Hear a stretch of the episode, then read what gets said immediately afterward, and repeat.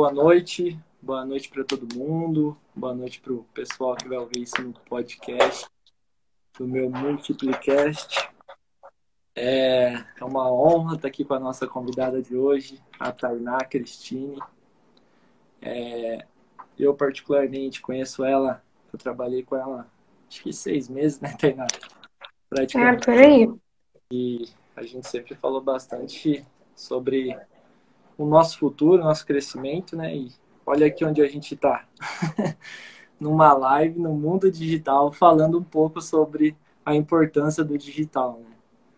É, Tainá, eu pedi para você estar tá se apresentando um pouquinho para o pessoal, contando um pouco da sua história aí. Primeiramente, boa noite, gente. Boa noite, todo mundo que está aí. Como é que vocês estão? É, então, eu sou a Tainá Cristine. Como o Matheus falou, a gente trabalha junto. Eu sou advogada, eu sou consultora jurídica na área de contratos e eu também sou gestora do meu perfil no Instagram.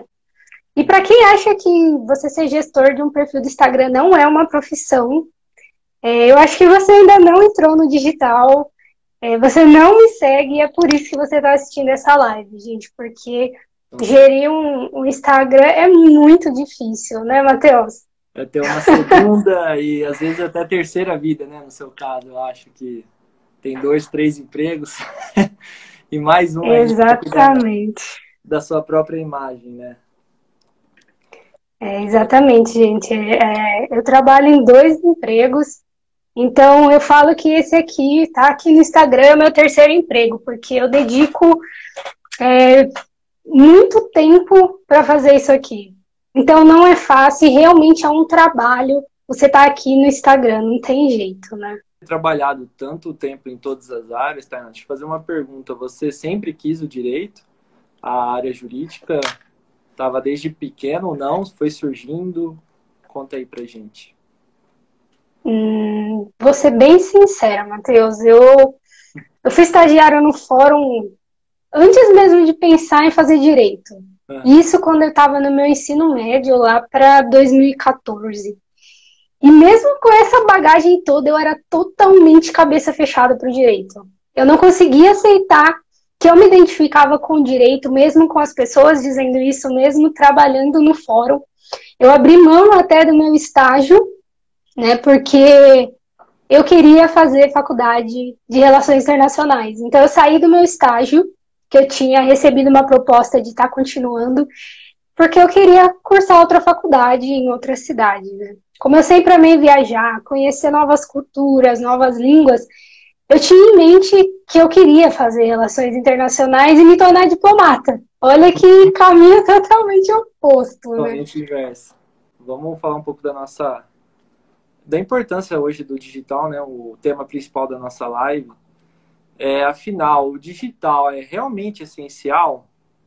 O que, que você acha a respeito, ainda mais, o que isso te motivou, né? A estar tá entrando no jurídico e entrando nessa parte de que eu acho que é muito difícil, ainda principalmente jurídico, que é uma pessoa mais, pelo menos tem que transparecer uma pessoa mais séria, eu acho que acaba sendo mais difícil para entrar no meio digital, né? O que, que você acha? Olha, primeira coisa que a gente precisa pensar. Hoje, se você pensa em comprar alguma coisa, olha, eu preciso comprar uma peça de roupa. E aí, principalmente por conta da pandemia, você vai correr até uma loja ou você vai procurar essa loja primeiro no Instagram, no Facebook, e só depois, se você gostar, e caso você não consiga comprar, você vai na loja. O, o, digital ele deixou as coisas muito mais fáceis, sabe? A gente não precisa nem sair da nossa casa para praticamente nada. E eu acho que lá na frente, tá, o marketing digital não, não vai existir mais, só vai existir o um marketing, que o marketing vai ser o que a gente é, vê hoje, né? Exatamente. E com o digital, você tem essa oportunidade né, de alavancar essa autoridade e, consequentemente, conseguir, de conseguir mais clientes. Mas... Porque, querendo ou não, quantas milhões de pessoas hoje não estão no Instagram? Só buscando, às vezes, um profissional, às vezes nem sabem que precisa de um profissional, essa é a realidade. Eles nem sabem que precisam, mas eles te olham lá. Nossa, é uma coisa que eu nem sabia que precisava, mas olha só que legal, né?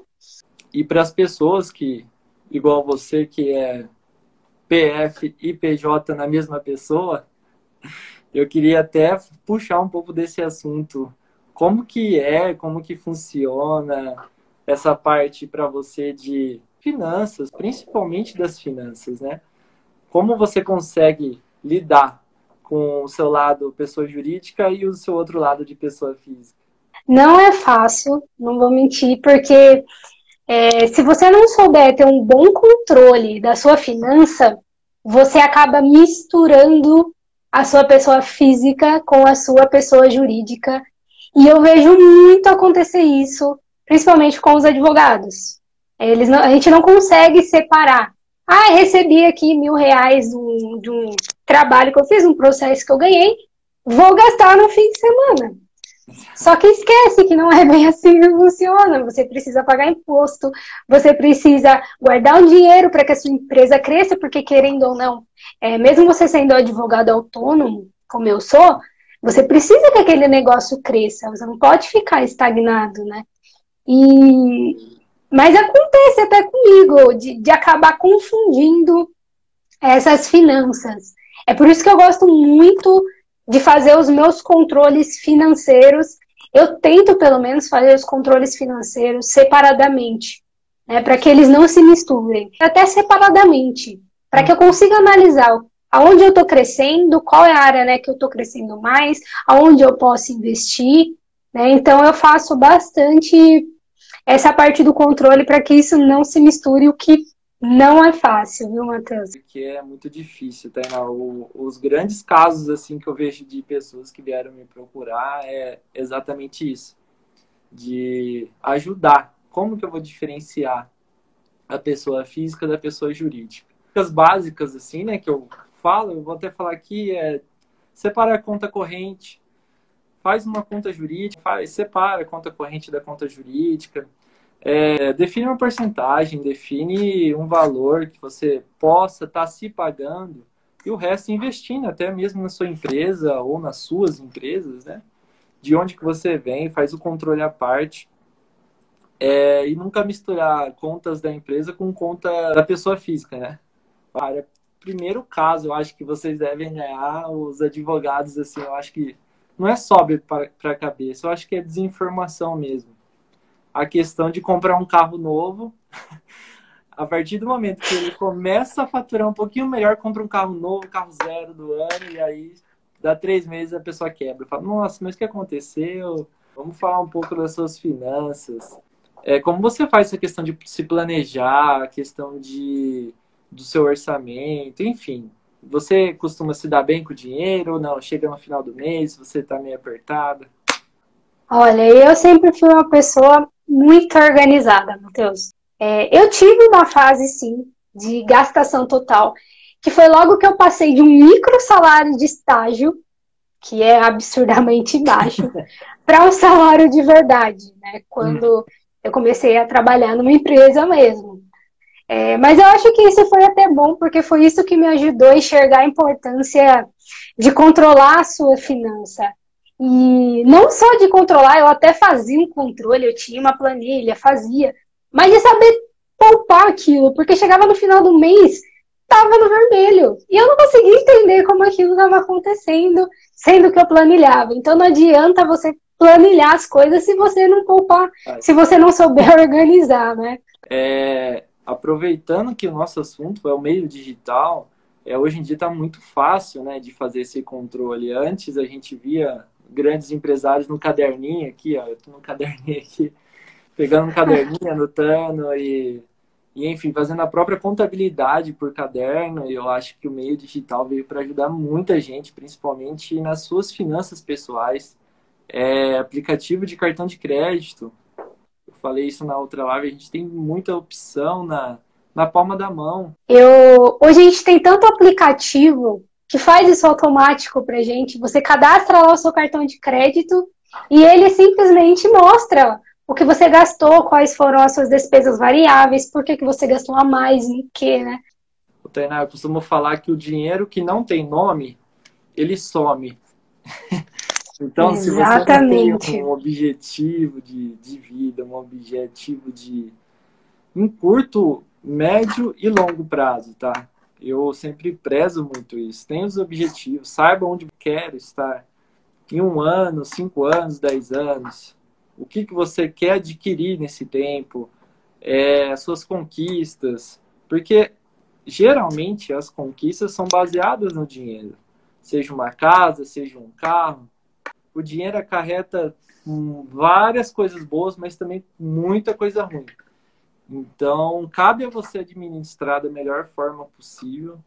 E eu vou te dar até os parabéns aqui que por, por ser uma advogada, por não estar na nossa área de finanças, está muito bem instruída e está fazendo a coisa certinha, que é o básico, né, Tainá? É, o básico funciona. Quais são suas perspectivas para o futuro? Quando, como que você acha que, a, principalmente a parte do jurídico, vai se adaptar? O que, que teve que mudar, né? Eu acho que até as questões do processo, a gente está vendo é, pessoas que estavam saindo do banho, entrando. Eu vi uma reportagem esse dia, esses dias. É, foi muito engraçado, mas assim, por um outro lado, é totalmente constrangedor, né? É algo que a gente não consegue mensurar aqui o quanto foi constrangedor para a pessoa, para todo mundo. Enfim, o que, que você acha que vai ser do futuro, do, do jurídico e principalmente na, na era digital, né? Então, Matheus, como qualquer outra área, a área jurídica ela sofreu e ainda está sofrendo muito, né, com os impactos da pandemia. A advocacia, por exemplo, ela acabou se vendo como um fiscalizador dessa pandemia. É, ele se viu tendo que reanalisar direitos e deveres de todo mundo. Então, ao mesmo lado que é uma dificuldade para o empreendedor manter os seus funcionários, já que ele não está conseguindo vender, já que as suas vendas reduziram drasticamente, a gente sabe que também é essencial para que o funcionário continue no seu trabalho para se manter nesse período de instabilidade da pandemia, né? Uhum. E é por isso que os advogados eles precisaram fazer valer todos esses novos direitos e deveres que, que ainda estão surgindo, né? Que vão e voltam o tempo todo, tá uma mudança constante. Como é o caso mesmo das suspensões e reduções de, de contrato de trabalho, de jornada de trabalho, né? Até de quanto que a área jurídica precisa evoluir na questão de, do, do meio digital, né? Eu acho que um pequeno problema é que talvez seja um pouco demorado. A gente vê que quando acontece alguma coisa nova, a lei é sempre a última coisa a mudar. Tá aí um exemplo da nossa Lei Geral de Proteção de Dados, gente, que surgiu há anos atrás e só entrou em vigor no ano passado. Uhum. Porque acaba sendo uma coisa muito complexa. A gente tem que analisar todos os lados, todos os ângulos, qualquer tipo de acontecimento que possa vir a acontecer futuramente, para a gente estar tá colocando dentro daquela lei. Então não é uma coisa simples. E falando em atualizar, queria que você falasse a respeito dos seus futuros projetos. Fala aí para o pessoal. atualmente, Matheus, lá no meu Instagram, é, eu sempre falo sobre marketing jurídico. É, eu tento focar no, no, jurídico, até porque eu sou advogada, e eu sei como é, é muito difícil começar nessa área do digital. Eu mesmo, quando comecei, eu senti muita dificuldade, e até foi isso que me levou a entrar no digital. Então, eu gosto de postar é, informações atualizadas, eu sempre gosto de atualizar as pessoas e instigá-las a entrar nesse mundo digital, tirar um pouco esse preconceito da cabeça dos advogados, porque hoje ainda é um grande preconceito de que advogado não pode estar no digital. E quem sabe não vem um curso aí mais pra frente, então vocês têm que ficar ligados lá, me sigam lá no meu perfil, que pode aparecer alguma coisa por lá. Qual que é seu perfil, Tainá? Só para finalizar. Meu perfil é arroba Tainá Cristine Underline. O Tainá com Y, Cristine com TH. É difícil só na escrita, viu, pessoal? Mas, hum. Mas é isso, Tainá. Obrigadão, viu? Pessoal do podcast, é isso. Hoje eu falei com a Tainá Cristine. E eu gostaria de mandar um abraço para todo mundo que ouviu até aqui. E é isso. Tchau, tchau. Um abraço. Tchau, tchau.